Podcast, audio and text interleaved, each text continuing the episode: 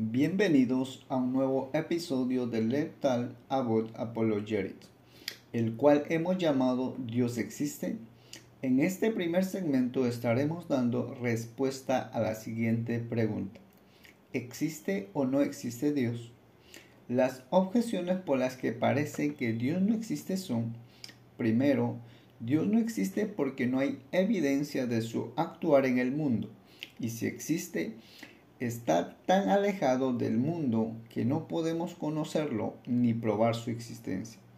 Quienes creen en su existencia lo hacen desde la fe y sin ninguna evidencia o prueba a favor de ella.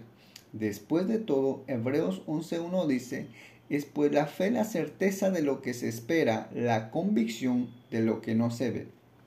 Segundo, la presencia del mal en el universo niega la existencia de Dios. Si uno de los contrarios es infinito, el otro queda totalmente anulado. Esto es lo que sucede con el nombre de Dios al darle el significado del bien absoluto. Pues si existiese Dios, no existiera ningún mal. Pero el mal se da en el mundo, por lo tanto Dios no existe. Contra esto está lo que dice la palabra de Dios en el libro de Romanos capítulo 1, el versículo 20, porque las cosas invencibles de Él, su eterno poder y deidad, se hacen claramente visibles desde la creación del mundo, siendo entendidas por medio de las cosas hechas, de modo que no tiene excusas.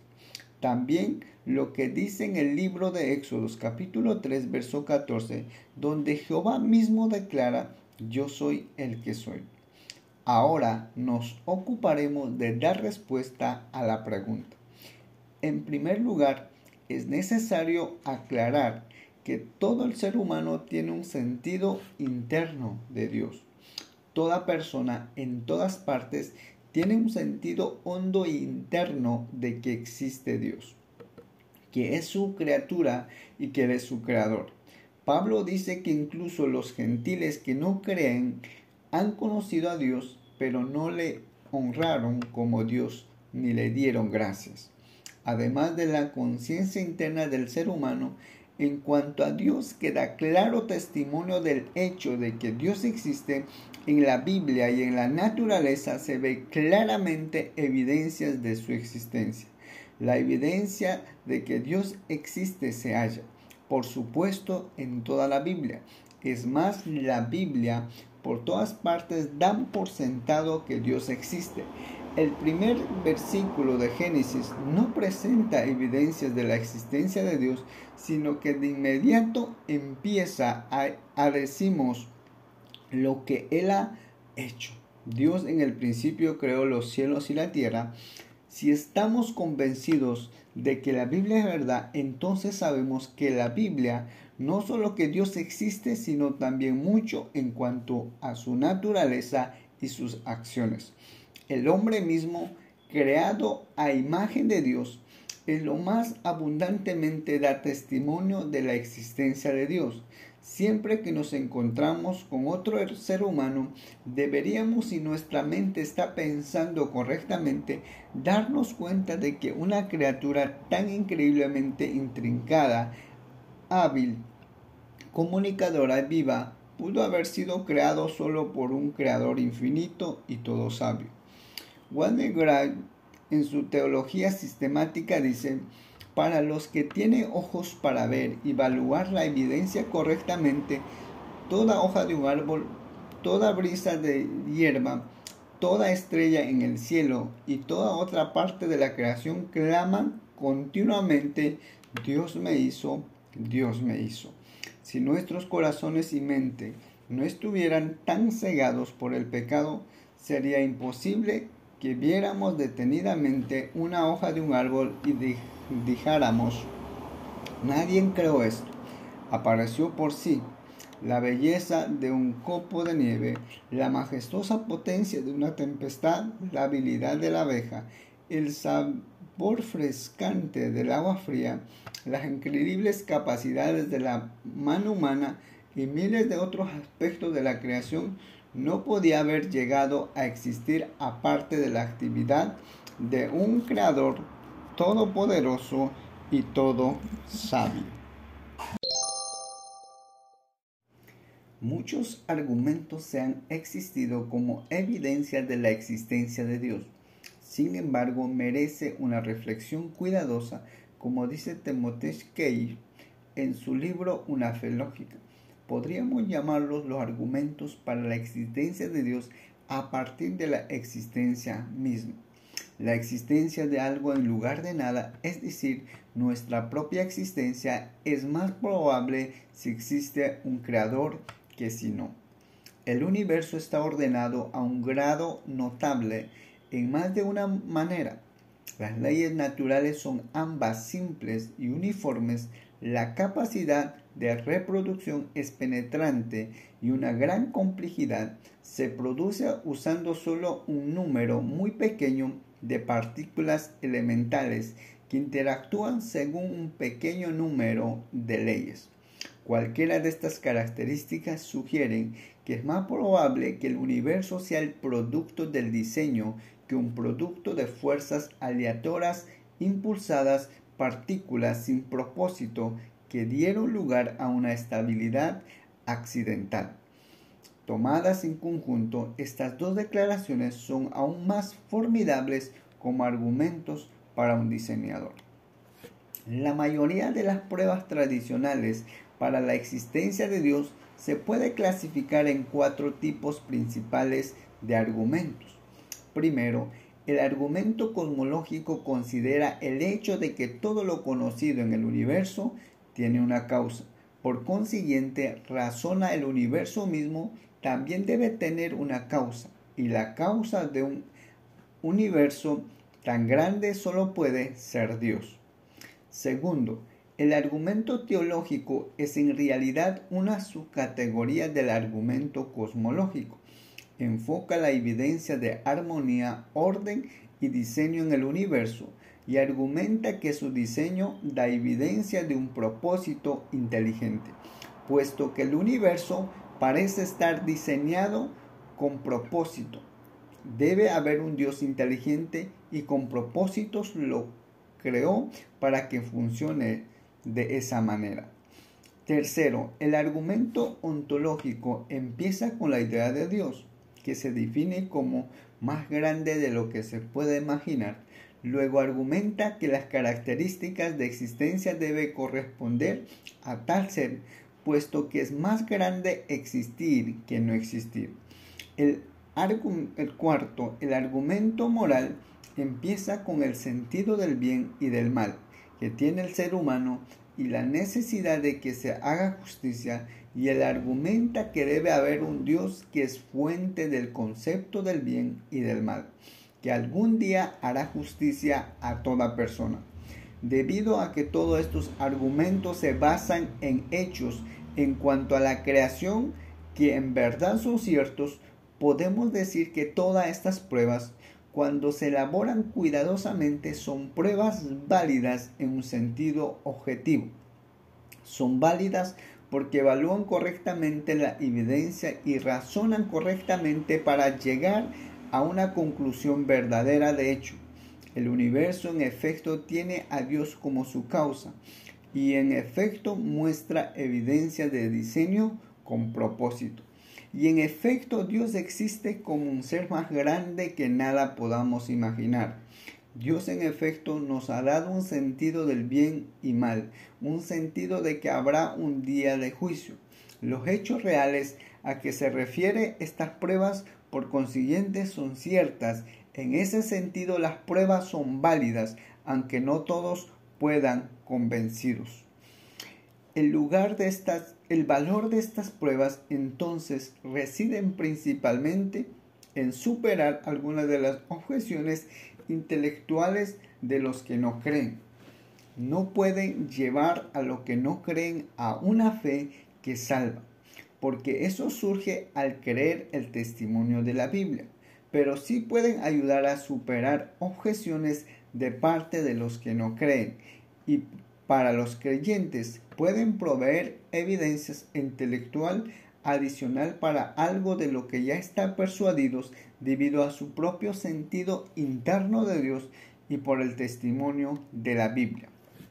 La existencia del universo que percibimos es simplemente mejor explicada cuando permitimos la posibilidad de la existencia de Dios. Levis, muchos han llegado a creer en Dios por la misma razón por la cual creen que el sol salió. No solo porque lo ven, sino porque a través de él ven todos los demás. Todos estos argumentos en realidad nos hacen más racional y requiere menos fe creer en la existencia de Dios que no creer. Para finalizar nuestra respuesta, queremos exponer las palabras de Gruden al declarar que para los que evalúan correctamente la evidencia, todo en la Biblia y todo en la naturaleza prueban claramente que Dios existe y que es el Creador Todopoderoso, sabio que la Biblia describe que es. Por consiguiente, cuando creemos que Dios existe, basamos nuestra creencia no en una esperanza ciega, aparte de alguna evidencia, sino en una abrumadora cantidad de evidencias confiables de la palabra de Dios y de las obras de Dios. Es características de la fe verdadera que es una confianza que se basa en evidencias confiables y la fe en la existencia de Dios participa de estas características. Todavía más, todas estas evidencias se pueden ver como pruebas válidas de la existencia de Dios, aunque algunos rechacen. Esto no quiere decir que las evidencias es inválidas en sí mismo, sino solo que los que rechazan la evidencia están evaluándola erróneamente.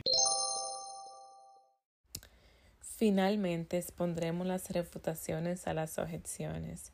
En primer lugar, tal como lo declara Meyer Perlman de forma magistral y contundente. Antes de que el hombre afirme que no hay Dios, debe analizar toda la materia en el universo. Debe estudiar todas las fuerzas, ya sean mecánicas, eléctricas, vitales, mentales y espirituales. Debe conversar con todos los espíritus y entenderlo a la perfección. Debe hallarse en todos los lugares del espacio a cada momento. No sea que Dios en algún lugar o de alguna manera lo eluda debe ser omnipotente, omnipresente y eterno. En realidad, el mismo debe ser Dios, antes que pueda afirmar dogmáticamente que no hay Dios. Aunque parezca extraño, solo Dios, cuya existencia niega el ateo, podría tener la capacidad de demostrar que no hay Dios. Además, la simple posibilidad de que exista un soberano moral inviste al hombre de una gran responsabilidad y la conclusión atea no debería aceptarse hasta que la falta de existencia de Dios haya sido demostrada fuera de toda duda. En segundo lugar, si encontramos evidencia de la existencia de Dios en la creación la naturaleza del hombre y la historia humana. De estas tres esferas deducimos las cinco evidencias o pruebas de la existencia de Dios. Primero, el universo debe tener una causa primera o creador. Se trata este del argumento cosmológico, palabra que se deriva del vocablo cosmo, que significa mundo. Segundo, el diseño evidente en el universo indica que debe existir una mente maestra. Se trata este del argumento teleológico, palabra derivada del vocablo teleo, cuyo significado es diseño o propósito. Tercero, la naturaleza del hombre con sus impulsos y aspiraciones indica la existencia de un gobernante personal. Se trata este del argumento antropológico y de un vocablo griego, antropos, que significa hombre, hombre, perdón. Cuarto, la historia humana nos proporciona evidencia de una providencia que todo lo dirige. Se trata este del argumento histórico. Quinto, la creencia es universal. Argumento basado en el consenso unánime. Incluso cuando negamos la existencia de Dios, sabemos lo que queremos decir. Es decir, hasta las personas ateas tienen en su mente la idea de Dios. ¿A qué se refiere esta idea de Dios? Creamos o no en Él, estamos de acuerdo en que la idea de Dios se refiere al ser más perfecto posible. Pero el ser más perfecto posible no puede existir solo como idea, porque lo que existe en realidad es el más perfecto de lo que no existe en ella. Por tanto, si tenemos la idea de Dios del ser más perfecto, tiene que existir necesariamente. Si Russell cree que Dios no existe, debería tener la prueba que lo avalen. Sí, como si como plantea Russell, el teísmo es como el teterismo, el ateo para justificarse tendría que tener una poderosa evidencia contra el teísmo. Timothy Keller en su libro Es razonable creer en Dios señala que aún no siendo posible una prueba irrefutable y fehaciente de su existencia. Son muchas las personas que tienen indicios sólidos de su realidad, huellas de Dios, por así decirlo, en múltiples formas y lugares. Keller menciona que el filósofo Alvin Plantinga está convencido de que no hay prueba de la existencia de Dios que puedan convencer racionalmente a todas las personas pero aún así cree que hay al menos entre dos o tres decenas de buenos argumentos para la existencia de Dios. Un indicio o argumento lógico para la existencia de Dios es el denominado argumento cosmológico. Cada efecto debe tener una causa. Este universo y todo lo que en él hay es un efecto. Debe haber algo que causó que todo existiera. A la larga, debe haber algo que no tuvo causa a fin de provocar que todo lo demás exista. Ese algo que no tuvo causa es Dios. La gente afirma rechazar la existencia de Dios porque no es científico o porque no hay pruebas. La razón verdadera es que, la, es que una vez que la gente admite que no hay Dios, también deben darse cuenta de que son responsables ante Dios y que están necesitados de su perdón. Si Dios existe, entonces somos responsables por nuestras acciones delante de Él. Si Dios no existe, entonces podemos hacer lo que queramos sin tener que preocuparnos porque Dios nos juzgue. Creo que esa es la razón por la que muchos que niegan la existencia de Dios están tan fuertemente aferrados a la teoría de la evolución para dar a la gente una alternativa de creer en un Dios creador. Dios existe y a la larga todo el mundo sabe que Él existe.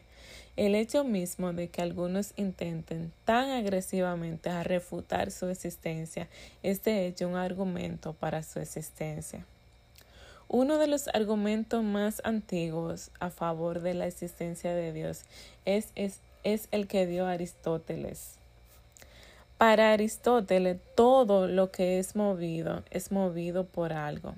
El balón se mueve porque alguien lo golpea. El movimiento de un cuerpo, por tanto, siempre es dado por otro cuerpo anterior que le confiera dicho movimiento. Visto así, el universo entero es una cadena de acción-reacción de cuerpo que se traspasan el movimiento unos a otros. Sin embargo, esta cadena de movimiento no puede ser infinita, dice Aristóteles. Como todo es movido por algo, debe haber habido un primer motor inmóvil. En otras palabras, si todo movimiento viene dado por otro cuerpo, el universo necesita de un primer motor que le haya conferido todo el movimiento que hoy vemos. Un motor que sea el mismo inmóvil, que nadie lo haya movido, que sea la primera pieza de toda la cadena de movimientos. Ese primer motor es Dios. Una de las vías usadas por Tomás de Aquino para demostrar la existencia de Dios es la de eh, posible y necesario. Esta vía se centra en su carácter contingente. Todo lo que nos rodea podría no haber sido. Esto es, todas las cosas tienen un carácter, un carácter contingente. Sin embargo, debe existir algo necesario en el universo, porque si todo fuera contingente, si todo fuera meramente posible, el universo, aunque es, podría no ser, lo que es absurdo. Ese ser necesario que sostiene la existencia del universo es para Tomás de Aquino Dios. Hoy en día es común que las personas rechacen la posibilidad de una creación sobrenatural simplemente porque reciben con los brazos abiertos la filosofía del naturalismo, la creencia que la naturaleza es todo lo que hay. El Big Bang mencionado por Keller se basa en el naturalismo, ya que la filosofía del naturalismo no permite nada más que a la naturaleza. Un naturalista insistiría en que el universo fue creado por los tipos de procesos que actualmente operan dentro de él.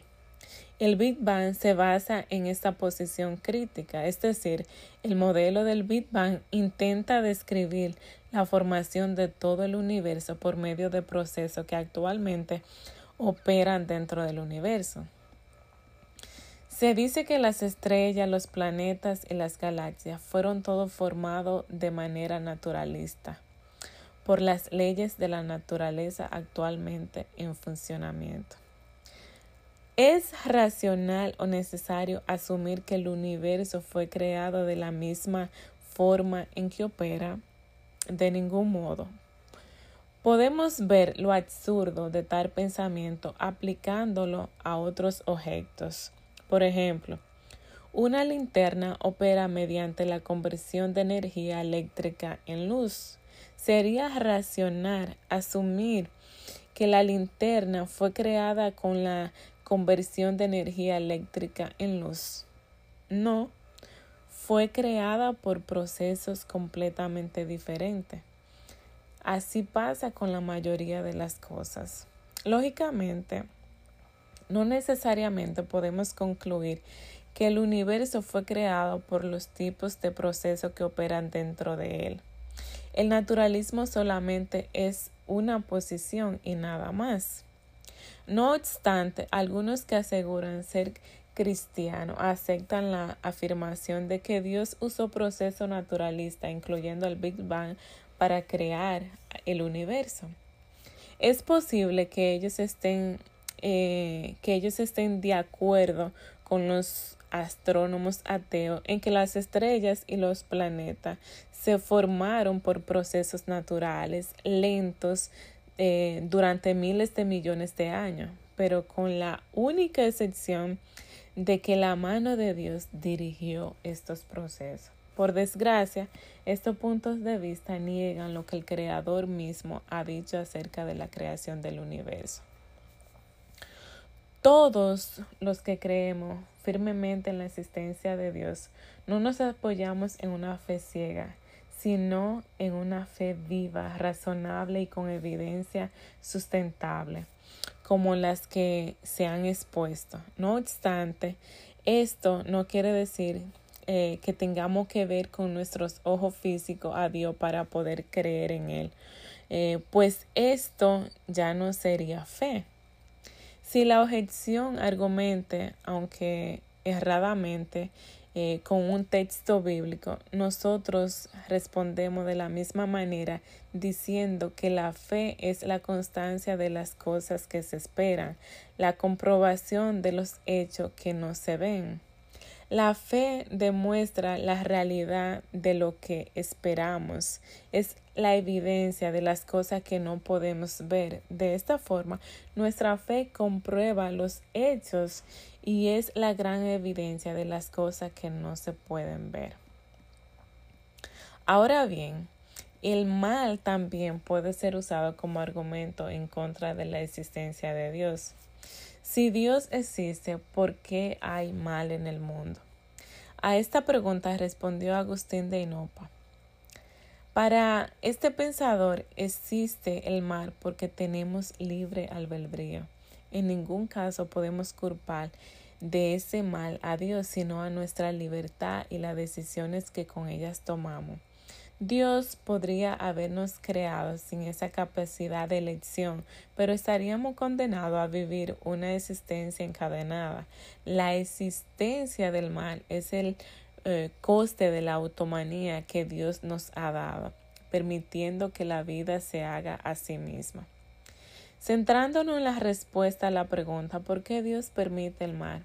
Llegamos hasta el término de libertad. El mundo que hemos conocido sigue un claro orden en la naturaleza y la creación. Pero una de las características que definen al ser humano es la libertad. Eso nos distingue y nos hace ser quienes somos. Si la creación es precisamente un acto de amor, su único objetivo puede ser que seamos felices. Y esa felicidad solo puede alcanzarse a través del amor. Él nos creó a su imagen y semejanza y nos ama, así que nosotros tenemos que tener la posibilidad de amar. Y esa posibilidad de amar, de entregarse a los demás, de creer en el bien, de cuidar de los otros, implica que existe la posibilidad de no hacerlo. Si podemos amar, podemos no hacerlo. Si no, no podríamos querer. El amor implica, por tanto, libertad y, y eso implica la posibilidad de no hacerlo. Dios no ha creado un mundo en el que somos marionetas. Somos libres para elegir el bien y el mal. ¿Alguna vez has pensado que en el mundo aún existe el bien, el orden y el amor porque existe un Dios de orden, quien es eh, quien es el amor mismo y que se deleita en hacer el bien? Si Dios quitara su bondad y su soberanía del universo, entonces y solo entonces sabremos lo que es realmente vivir en un mundo donde reine el mar.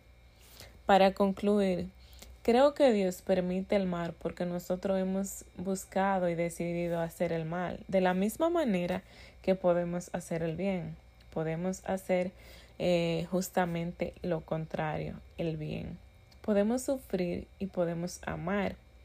En cuanto sufrimos y sentimos dolor, anhelamos y deseamos sentir lo opuesto, amor y alegría.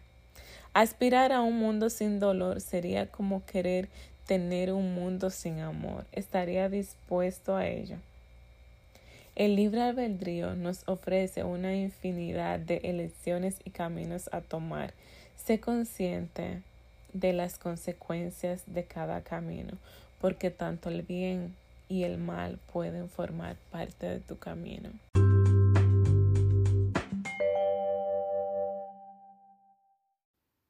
Bienvenidos a un nuevo segmento de Let's Talk About Apologetics.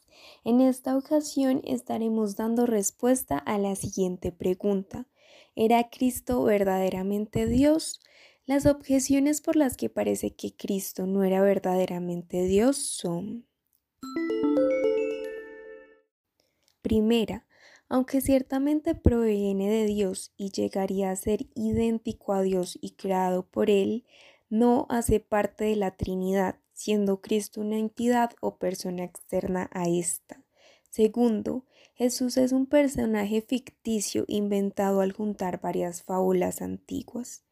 Contra esto está lo que dice la palabra de Dios en el libro de Romanos capítulo 9 versículo 5, y de los cuales, según la carne, vino Cristo, el cual es Dios sobre todas las cosas, bendito por los siglos. Amén. Ahora nos ocuparemos de dar respuesta a la pregunta. El hecho de que en Cristo habitaran dos naturalezas, la humana y la divina, es un asunto difícil de entender aún entre los mismos creyentes, pues va más allá de la comprensión de nuestra mente limitada, y por esto es necesario creerlo por medio de la fe. No obstante, esto no significa que no podamos presentar de forma razonable y sustentable argumentos que respondan que Cristo era verdaderamente Dios. De esta forma, iniciemos nuestra respuesta afirmando que Jesucristo era completamente Dios y completamente hombre en una sola persona. En primer lugar, la forma como Cristo nació es prueba de su divinidad, pues las escrituras claramente afirman que Jesús fue concebido en el vientre de su madre María mediante la acción milagrosa del Espíritu Santo y sin padre humano, es decir, no fue por la voluntad ni la intervención del hombre, sino de Dios, es decir, un acto plenamente divino. El nacimiento virginal hizo posible que se pudiera unir en una sola persona la deidad en su plenitud y la humanidad en su plenitud. Este fue el medio que Dios usó para enviar a su Hijo al mundo como hombre. Si pensamos por un momento en otras posibles formas en las que Cristo hubiera podido venir a la tierra, Ninguna de ellas habría unido tan claramente a la humanidad y a la deidad en una persona.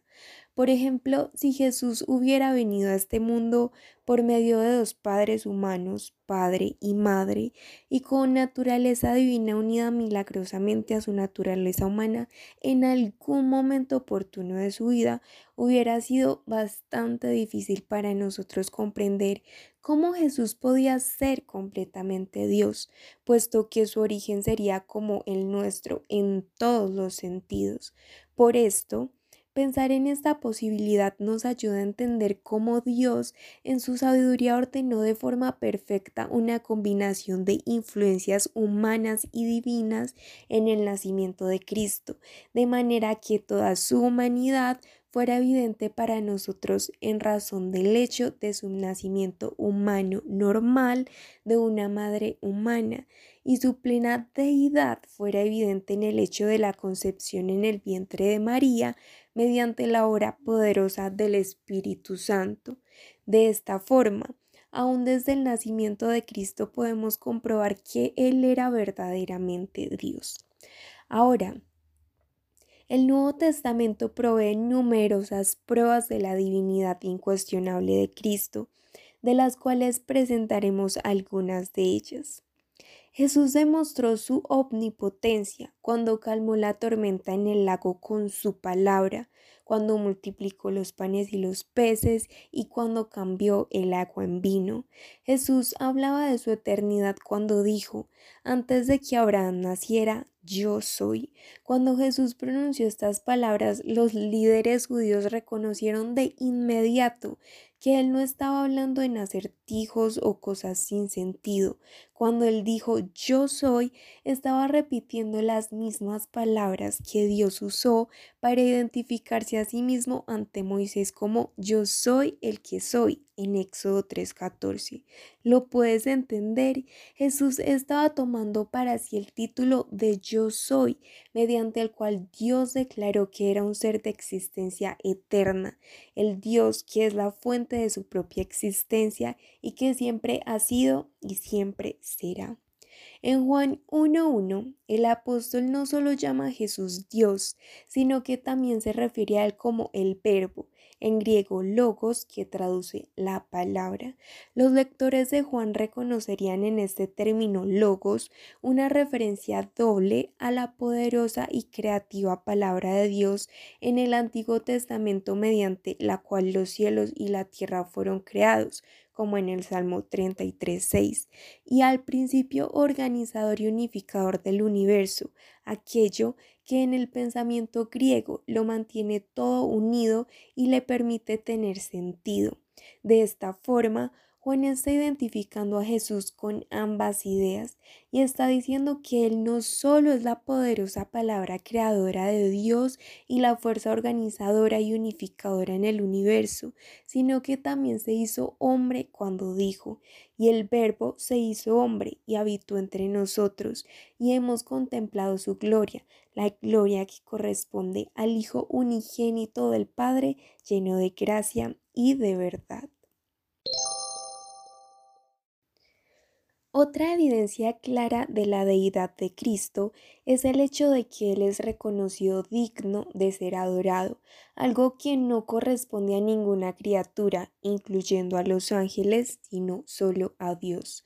No obstante, las escrituras dicen de Cristo que Dios lo exaltó hasta lo sumo y le otorgó el nombre que está sobre todo nombre, para que ante el nombre de Jesús se doble toda rodilla en el cielo y en la tierra y debajo de la tierra, y toda lengua confiese que Jesucristo es el Señor, para gloria de Dios Padre.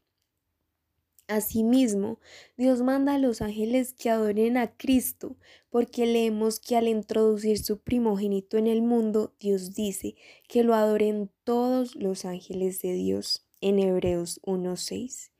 Igualmente, la omnisciencia de Jesús quedó demostrada en su conocimiento de los pensamientos de las personas, en Marcos 2.8, por ejemplo, y al ver a Natanael desde debajo de la higuera y al conocer desde el principio quiénes eran los que no creían y quién era el que iba a traicionarlo. También podemos ver que Jesús poseía soberanía divina, una clase de autoridad que solo Dios posee en el hecho de que podía perdonar pecados. Asimismo, a diferencia de los profetas del Antiguo Testamento que declaraban así dice Jehová, él podía comenzar sus declaraciones con la expresión pero yo les digo, una afirmación asombrosa de su propia autoridad. Jesús podía hablar con la autoridad de Dios mismo, porque él mismo era Dios en su plenitud. El Padre había entregado todas las cosas en sus manos y tenía la autoridad de dar a conocer al Padre a quien él quisiera. Tal es su autoridad que el estado eterno futuro de cada uno en el universo depende de si la persona cree en él o lo rechaza, según Juan 3:36. De esta forma, el Nuevo Testamento en cientos de versículos explícitos llama a Jesús Dios y Señor y emplea un buen número de otros títulos de la deidad para referirse a Él y en muchos pasajes que le atribuyen acciones o palabras que solo podían ser ciertas de Dios, afirman una y otra vez la plena y absoluta deidad de Cristo Jesús. Colosenses 1.19 dice que a Dios le agradó habitar en él con toda su plenitud y Colosenses 2.9 afirma que toda la plenitud de la divinidad habita en forma corporal en Cristo. La enseñanza bíblica acerca de la plena deidad y plena humanidad de Cristo es tan amplia que ambas han sido creídas desde los primeros tiempos en la historia de la Iglesia, pero el concepto preciso de cómo la plena deidad y plena humanidad pueden estar combinadas juntas en una persona se fue formulando gradualmente en la Iglesia y no se llegó a su forma final hasta la definición del Concilio de Calcedonia en el año 451 después de Cristo, el cual dice lo siguiente. Nosotros, entonces, fieles a los santos padres y todos de mutuo acuerdo, enseñamos a los hombres a confesar al único y mismo Hijo, a nuestro Señor Jesucristo, que es perfecto en divinidad y también perfecto en humanidad, verdaderamente Dios y verdaderamente hombre, con un alma racional y cuerpo, consustancial con el Padre conforme a la divinidad y consustancial con nosotros conforme a la humanidad, semejante en todas las cosas a nosotros, pero sin pecado, engendrado desde antes de la creación por el Padre conforme a la divinidad y en los últimos días para nosotros y para nuestra salvación, nació de la Virgen María, la Madre de Dios, según la humanidad, el único y el mismo Cristo Hijo, Señor unigénito, para ser reconocido en dos naturalezas, inconfundibles, inalterables, indivisibles, inseparables. La distinción de naturalezas no desaparecen en absoluto por la unión, sino que quedan preservadas las propiedades de ambas naturalezas y concurren juntas en una persona y una sustancia, no separadas ni divididas en dos personas, sino uno y el mismo Hijo, el unigénito, Dios, el Verbo, el Señor Jesucristo, como lo habían declarado los profetas acerca de él desde el principio y el mismo Señor Jesucristo nos ha enseñado y como nos lo ha pasado a nosotros el credo de los santos padres. Más claro no puede ser, ¿verdad? Cuando la definición de Calcedonia dice que las dos naturalezas de Cristo concurren en una persona y una sustancia, la palabra griega que se traduce sustancia es la palabra hipóstasis o ser. De aquí que la unión de las dos naturalezas, humana y divina de Cristo en una persona, es llamada unión hipostática. Esta frase significa la unión de las naturalezas humana y divina de Cristo en un ser. A lo largo de la historia, ha habido objeciones a la enseñanza del Nuevo Testamento sobre la plena deidad de Cristo y por esto queremos finalizar nuestra respuesta aclarando que si la Biblia no tiene una autoridad divina absoluta para una persona, es imposible que pueda llegar a creer que Cristo fue verdaderamente Dios. No obstante, por nuestra parte, presentamos las evidencias que proveen las escrituras en cuanto a la divinidad de Cristo, pues la palabra de Dios es la única fuente de revelación del Señor Jesucristo, pues él mismo declaró en Juan 5:39, escudriñad las escrituras, porque ellas son las que dan testimonio de mí. Ahora, Estamos conscientes que para un escéptico o incrédulo el argumento expuesto anteriormente puede no ser suficiente para creer que Cristo era verdaderamente Dios. Y por esto surge la pregunta, ¿se puede probar científicamente la divinidad de Cristo? Muchos afirman que si algo no se puede probar científicamente, entonces no es verdad ni digno de aceptación. Pero nosotros respondemos que aunque la deidad de Jesús no se puede probar científicamente, la prueba histórico-legal le da autenticidad y plena validez al testimonio que las escrituras dan de la divinidad de Cristo.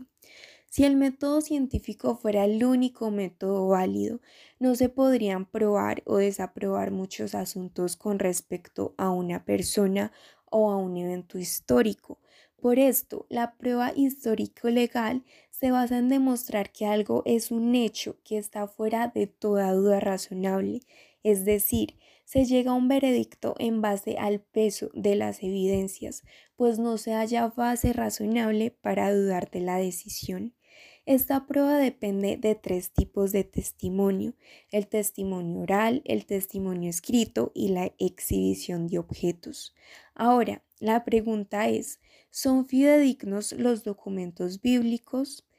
El Nuevo Testamento ofrece el recurso histórico primario para obtener la información acerca de Jesús y si aplicamos el testimonio oral y el testimonio escrito a los evangelios, podremos definir que son libros escritos por testigos oculares que cuentan lo que vieron y oyeron o por quienes estuvieron en contacto con testigos presenciales.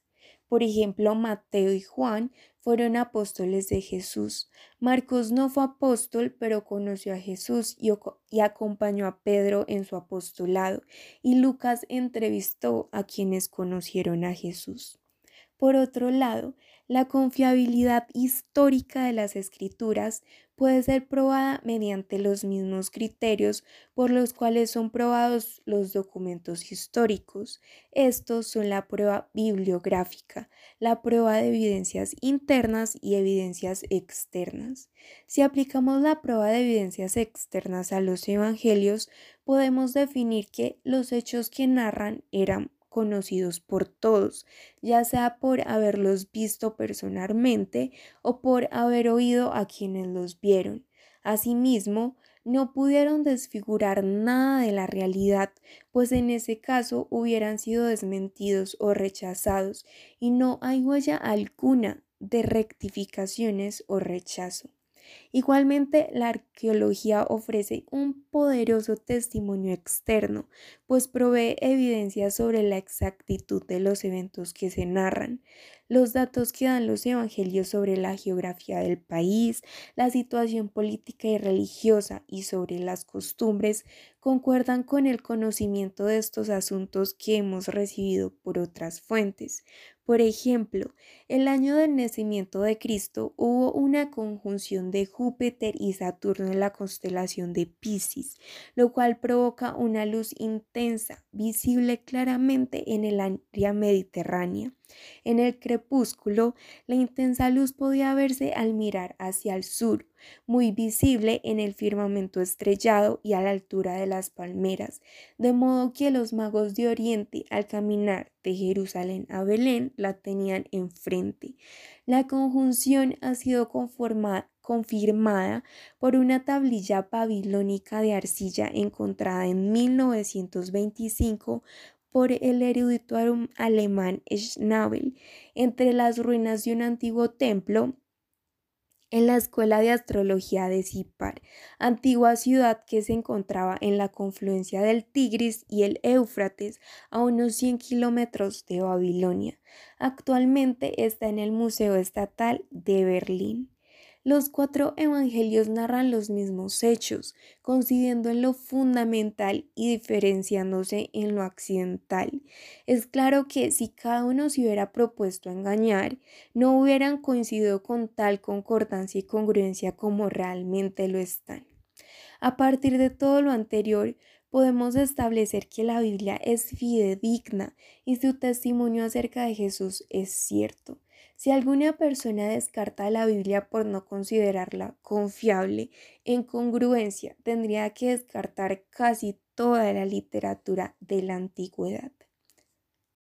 Sir Frederick Kenyon, una de las más grandes autoridades en el campo de la crítica textual del Nuevo Testamento, afirma que ninguna doctrina fundamental de la fe cristiana descansa sobre una lectura en disputa. Por esto, estamos en condiciones de afirmar con toda firmeza que en substancia el texto de la Biblia es veraz. Especialmente esto es cierto en el caso del Nuevo Testamento. El número de manuscritos del Nuevo Testamento, de antiguas traducciones del mismo y de citas de él en los escritos más antiguos de los escritores de la Iglesia es tan grande que es prácticamente seguro que la verdadera lectura de cualquier pasaje dudoso haya sido preservada en alguna de estas autoridades de la antigüedad. Y no puede decirse esto de ningún otro libro antiguo en el mundo. Por ejemplo, los eruditos están satisfechos de poseer substancialmente el texto verdadero de los principales escritores griegos y romanos cuyas obras han llegado hasta nosotros, tales como Sófocles, Tucídides, Cicerón y Virgilio. Sin embargo, el conocimiento que tenemos de sus escritos depende de un mero puñado de manuscritos, mientras que los manuscritos del Nuevo Testamento se encuentran por cientos y aún por miles. Gruden, en su teología sistemática expone que desde el punto de vista de la teología evangélica es importante notar que el rechazo franco de la deidad de Cristo solo podría defenderse sobre la suposición previa de que el Nuevo Testamento no hay que aceptarlo como una autoridad divina absoluta y veraz en cada aspecto, ya que la cuestión de la autoridad es en muchos casos la gran línea divisora en las conclusiones sobre la persona de Cristo. Ahora, mucha de la crítica de la doctrina de la encarnación se enfoca en la afirmación que no es coherente ni inteligible. No obstante, en su raíz esto es simplemente una indicación de que los autores no están dispuestos a aceptar nada que no parezca encajar con su cosmovisión científica en la que el universo natural es un sistema cerrado que no está abierto a intrusiones divinas como los milagros y la encarnación. Sin embargo, la afirmación de que Jesús era completamente Dios y completamente hombre en una sola persona, aunque no es una contradicción, aceptamos que es una paradoja que no puede ser completamente comprendida en esta era y quizá no lo sea por toda la eternidad. Pero eso no nos da a nosotros el derecho de catalogarla como incoherente o ininteligible, pues de hecho, la doctrina de la encarnación, como ha sido entendida por la Iglesia a lo largo de la historia, ha sido en verdad coherente e inteligible. Por esto, nuestra propia respuesta no es rechazar la enseñanza clara y central de las escrituras acerca de la encarnación, sino simplemente reconocer que permanecerá como una paradoja, que eso es todo lo que Dios ha elegido darnos a conocer acerca de ello y eso es verdad. Por esto, si estamos dispuestos a someternos a Dios y a sus palabras en las Escrituras, entonces debemos creer que Cristo era verdaderamente Dios. Esto es por mucho el milagro más asombroso de toda la Biblia, mucho más asombroso que la resurrección e incluso que la creación del universo. El hecho de que el eterno, omnipotente e infinito Hijo de Dios pudiera hacerse hombre y unirse a la naturaleza humana para de tal manera que el Dios infinito se hiciera una persona con el hombre finito, permanecerá por toda la eternidad como el más profundo de los milagros y el más profundo de los misterios del universo. Finalmente, expondremos las refutaciones a las objeciones. En primer lugar, Cristo no proviene de Dios y tampoco es creado por Él, pues Jesús es increado, es decir, no hace parte del orden creado, puesto que Él es el creador. Colosenses 1.16 dice, porque en Cristo fueron creadas todas las cosas, todo fue creado por medio de Él y para Él. Asimismo, Cristo siempre ha existido, no tiene principio ni fin, es decir, es una persona eternamente divina. El apóstol en Juan 1.1 declara que en el principio era el verbo y el verbo era con Dios y el verbo era Dios. En este pasaje se distingue claramente la persona del Padre y la persona del Hijo, al igual que su preexistencia. Igualmente el autor de Hebreos refiriéndose a Jesucristo declara que no tiene padre ni madre ni genealogía, que no tiene principio de días ni fin de vida. Él es eterno. En Juan 1.1 el evangelista no solo llama a Jesús Dios, sino que también se refiere a Él como el verbo, en griego logos que traduce palabra.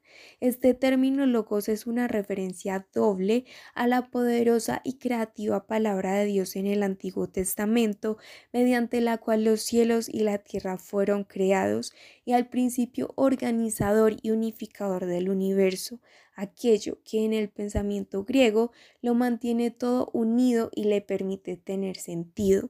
De esta forma, Juan está identificando a Jesús con ambas ideas y está diciendo que Él no solo es la poderosa palabra creadora de Dios, sino que también es la fuerza organizadora y unificadora en el universo. En segundo lugar, Jesucristo no llegaría a ser idéntico a Dios, puesto que Él es Dios mismo. La definición del concilio de Calcedonia en el año 451 después de Cristo declaró firmemente nosotros, entonces, fieles a los santos padres y todos de mutuo acuerdo, enseñamos a los hombres a confesar al único y mismo Hijo, a nuestro Señor Jesucristo, que es perfecto en divinidad, verdaderamente Dios y consustancial con el Padre conforme a la divinidad. Esto quiere decir que su naturaleza divina es exactamente igual a la del Padre. De esta forma, Cristo y el Padre son homoousios, es decir, de la misma sustancia.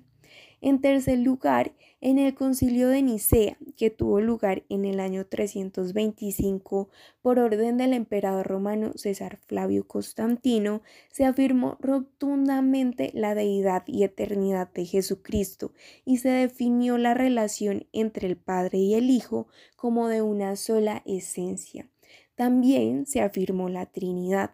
El Padre, el Hijo y el Espíritu Santo fueron considerados como tres personas iguales y eternas. De esta forma, el concilio de Nicea afirmó la enseñanza de los apóstoles sobre quién es Cristo, el único Dios verdadero y la segunda persona de la Trinidad, con el Padre y el Espíritu Santo. Primera de Juan 5.7 declara específicamente, porque tres son los que dan testimonio en el cielo, el Padre, el Verbo y el Espíritu Santo, y estos tres son uno.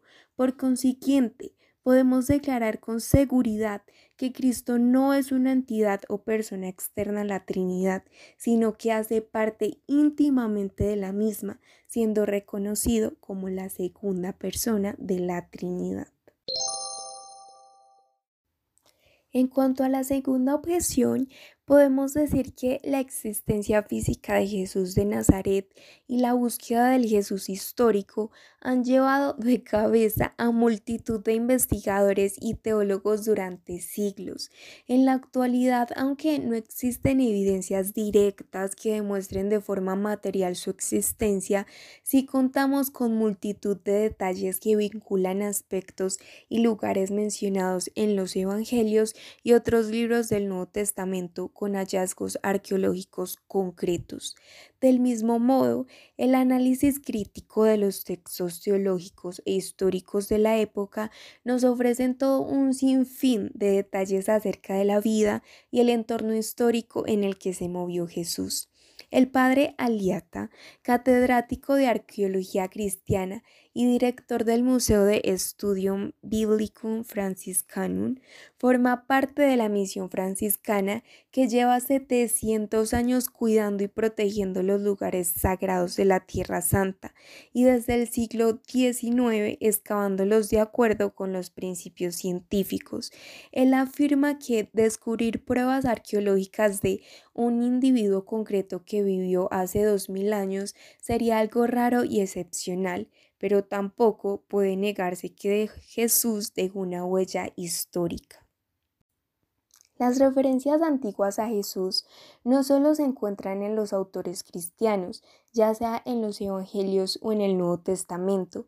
De hecho, un argumento que avala la historicidad de Jesús es que se le menciona también en textos antiguos judíos y romanos.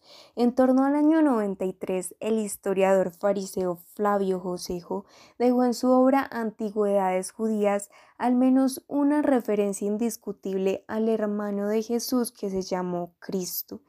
Dos décadas después también escribieron sobre Jesús los romanos Plinio y Tácito. Este último detalló que el fundador de la secta de los cristianos fue ejecutado durante el mandato del emperador Tiberio, gobernando Poncio Pilato en Judea. Tácito, nacido hacia el 55 y considerado uno de los mejores historiadores del mundo, mencionó a los cristianos en su obra Anales. En el relato acerca de la ocasión en que Nerón acusó a los cristianos del gran incendio de Roma del año 64, escribió Nerón presentó como culpables y sometió a los más rebuscados tormentos a los que el vulgo llamaba cristianos, aborrecidos por sus ignominias. Aquel de quien tomaban nombre, Cristo, había sido ejecutado en el reino de Tiberio por el procurador Poncio Pilato. Así, los detalles de este relato corresponden a la información acerca del Jesús de la Biblia. Otro escritor que hizo comentarios respecto a los seguidores de Jesús fue Plinio el Joven, el gobernador de Bitinia. Cerca del año 111, Plinio escribió al emperador Trajano para preguntarle cómo tratar con los cristianos y le señaló que los acusados falsamente de ser cristianos demostraban que no lo eran al repetir una invocación a los dioses y adorar la estatua de Trajano cosas que según indicó Plinio era imposible forzar a hacer a los que son de verdad cristianos. Esto da testimonio de que Cristo realmente existió y de que sus seguidores estaban dispuestos a sacrificar su vida por creer en Él. Otra línea de razonamiento que apoya la historicidad de Jesús se halla en la predicación incansable de sus enseñanzas que efectuaron sus seguidores. Tan solo unos 30 años después de que Jesús empezara su ministerio, Pablo pudo decir que las buenas nuevas se habían predicado en toda la creación que está bajo el cielo.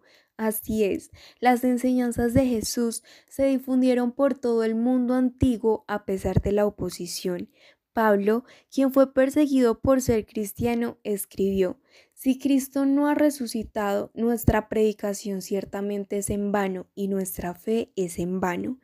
Si predicara un Cristo que no hubiera sido resucitado sería en vano, más en vano sería predicar a un Cristo que nunca hubiera existido. Como escribió Plinio el joven, los cristianos del siglo I estaban dispuestos a morir por su creencia en Cristo Jesús. Arriesgaron la vida por Cristo porque Él era real, había vivido en la tierra y había realizado lo que relatan los evangelios. Después de resumir las referencias a Jesucristo y sus discípulos por parte de historiadores de los primeros dos siglos, la Enciclopedia Británica en su edición de 2002 concluye. Estos relatos independientes demuestran que en la antigüedad ni siquiera los opositores del cristianismo dudaron de la historicidad de Jesús, que comenzó a ponerse en tela de juicio sin base alguna a finales del siglo XVIII, a lo largo del XIX y a principios del XX. No hay duda de que Jesús tiene por mucho el nombre más reconocido a través del mundo. En total, una tercera parte de la población mundial cerca de 2.500 millones de personas dicen ser cristianos.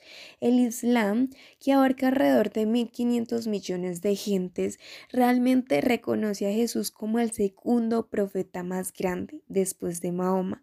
De los restantes 3.200 millones, que son aproximadamente la mitad de la población mundial, la mayoría o ha escuchado el nombre de Jesús o sabe acerca de él. La abundancia de, textos históricos convierte la existencia real de Jesús en lo que Matt Cain define como un amplio y profundo consenso entre los académicos, con independencia de sus creencias religiosas. Él dice, no conozco ni he oído a ningún historiador o arqueólogo formado que dude de su existencia. Los relatos de que grandes muchedumbres acudían a Jesús en busca de sanación concuerdan con lo que revela la arqueología sobre la Palestina del siglo I, donde eran muy comunes enfermedades como la lepra y la tuberculosis. En 2009, un equipo de arqueólogos de la Autoridad de Antigüedades de Israel se presentó en Galilea para llevar a cabo la inspección que exige la ley. Tras varias semanas de calicatas, hallaron para asombro general las ruinas soterradas de una sinagoga de la época de Jesús. Era la primera estructura de su género desenterrada en Galilea. El hallazgo era especialmente significativo porque refutaba de una vez por todas el argumento escéptico de que en Galilea no existieron sinagogas hasta varias décadas después de muerto Jesús. Si los escépticos hubiesen tenido razón, habría sido el fin del retrato evangélico de Jesús como un fiel judío que acudía a la sinagoga, escenario habitual de su magisterio y sus milagros. Al excavar las ruinas, los arqueólogos sacaron a la luz unos muros recorridos por bancos, señal de que se trataba de una sinagoga, y un suelo de mosaico. En el centro de la sala descubrieron una piedra del tamaño de un baúl decorada con bajos relieves que reproducían los elementos más sagrados del templo de Jerusalén. Timothy Keller en su libro Es razonable creer en Dios argumenta que la resurrección de Cristo es una prueba indiscutible y una sólida evidencia de la historicidad de Jesús. Esto lo hace a partir del relato de la tumba vacía y de los cientos de personas que aseguraron haber visto al Cristo resucitado. Los primeros relatos que circularon sobre la tumba vacía y los testigos del hecho no se encuentran precisamente en los evangelios, sino en las cartas del apóstol Pablo, que los expertos fechan transcurridos entre 15 o 20 años tras la muerte de Jesús. Uno de los textos más interesantes al respecto es 1 Corintios 15 del 3 al 6, porque ante todo les transmite a ustedes lo que yo mismo recibí, que Cristo murió por nuestros pecados según las escrituras, que fue sepultado, que resucitó al tercer día según las escrituras, y que se apareció a Cefas y luego a los doce. Después se apareció a más de quinientos hermanos a la vez, la mayoría de los cuales vive todavía, aunque algunos han muerto. Keller explica que Pablo está hablando allí no solo de la tumba vacía y de la resurrección al tercer día, lo que de hecho indica que es un acontecimiento histórico y no un símbolo o una metáfora, sino que hace además mención expresa de los testigos presenciales. El apóstol Pablo dice que el Jesús resucitado no solo apareció ante diferentes personas a título individual y algunos grupos reducidos, sino que lo hizo colectivamente ante más de 500 personas a la vez, la mayoría de las cuales vivían todavía en tiempos de los escritos de Pablo y podían ser consultadas para corroboración de los hechos. La carta de Pablo estaba dirigida a una iglesia, por tanto, era un documento público redactado para ser leída en voz alta ante la congregación. El apóstol apelaba de ese modo a los que dudaran a dirigirse a aquellos que habían visto con sus propios ojos al Jesús resucitado. Era un reto fácil de llevar a efecto a la vista de que la Pax Romana hacía posible viajar con seguridad por la franja del Mediterráneo, y era un reto que Pablo no habría lanzado si esos testigos no fueran reales. Ciertamente no hay nada en el terreno de lo histórico que pueda demostrarse de la misma forma que demostramos algo en el laboratorio. No obstante, la resurrección de Jesús es un hecho histórico más plenamente atestiguado que muchos otros eventos de la historia de los tiempos antiguos que asumimos como ciertos. Todo esfuerzo por explicar el nacimiento de la Iglesia con independencia de la resurrección de Jesús choca de pleno con las ideas prevalentes en la sociedad del siglo I de nuestra era, de no sabotearse los hechos basándose en prejuicios filosóficos respecto a la realidad de los milagros, la resurrección de Jesús tiene en su haber amplia evidencia de corroboración. Por consiguiente, para los fieles verdaderos, la muerte y la resurrección del Hijo de Dios es una prueba más que suficiente para creer que Cristo no es un personaje ficticio, pues si prescindimos de la resurrección, Karl Marx habría tenido razón al acusar al cristianismo de ignorar los problemas del mundo material. Asimismo, sin la resurrección, Freud habría tenido probablemente razón al calificar al cristianismo de creencia ilusoria, y sin la resurrección, Nietzsche habría estado en lo cierto al decir que el cristianismo era creencia para los débiles y los pusilánimes. John Dominic Crossan, ex sacerdote y codirector del Jesus Seminar dice que cierto es que los relatos de los milagros de Jesús, como curar enfermos con la palabra, dar de comer a la muchedumbre con unos pocos panes y peces, incluso resucitar a un hombre que llevaba cuatro días de muerte, se atragantan en las mentes modernas. Pero esto no es razón para concluir que Jesús de Nazaret fuese una fábula religiosa. Los datos de que hizo determinadas cosas en Galilea, en Jerusalén y que murió ejecutado cuadran perfectamente en un escenario histórico muy concreto. Indudablemente Jesús tuvo un tremendo impacto en la historia mundial. La pregunta sobre el verdadero Jesús histórico puede ser mejor respondida estudiando el impacto de Jesús en la historia.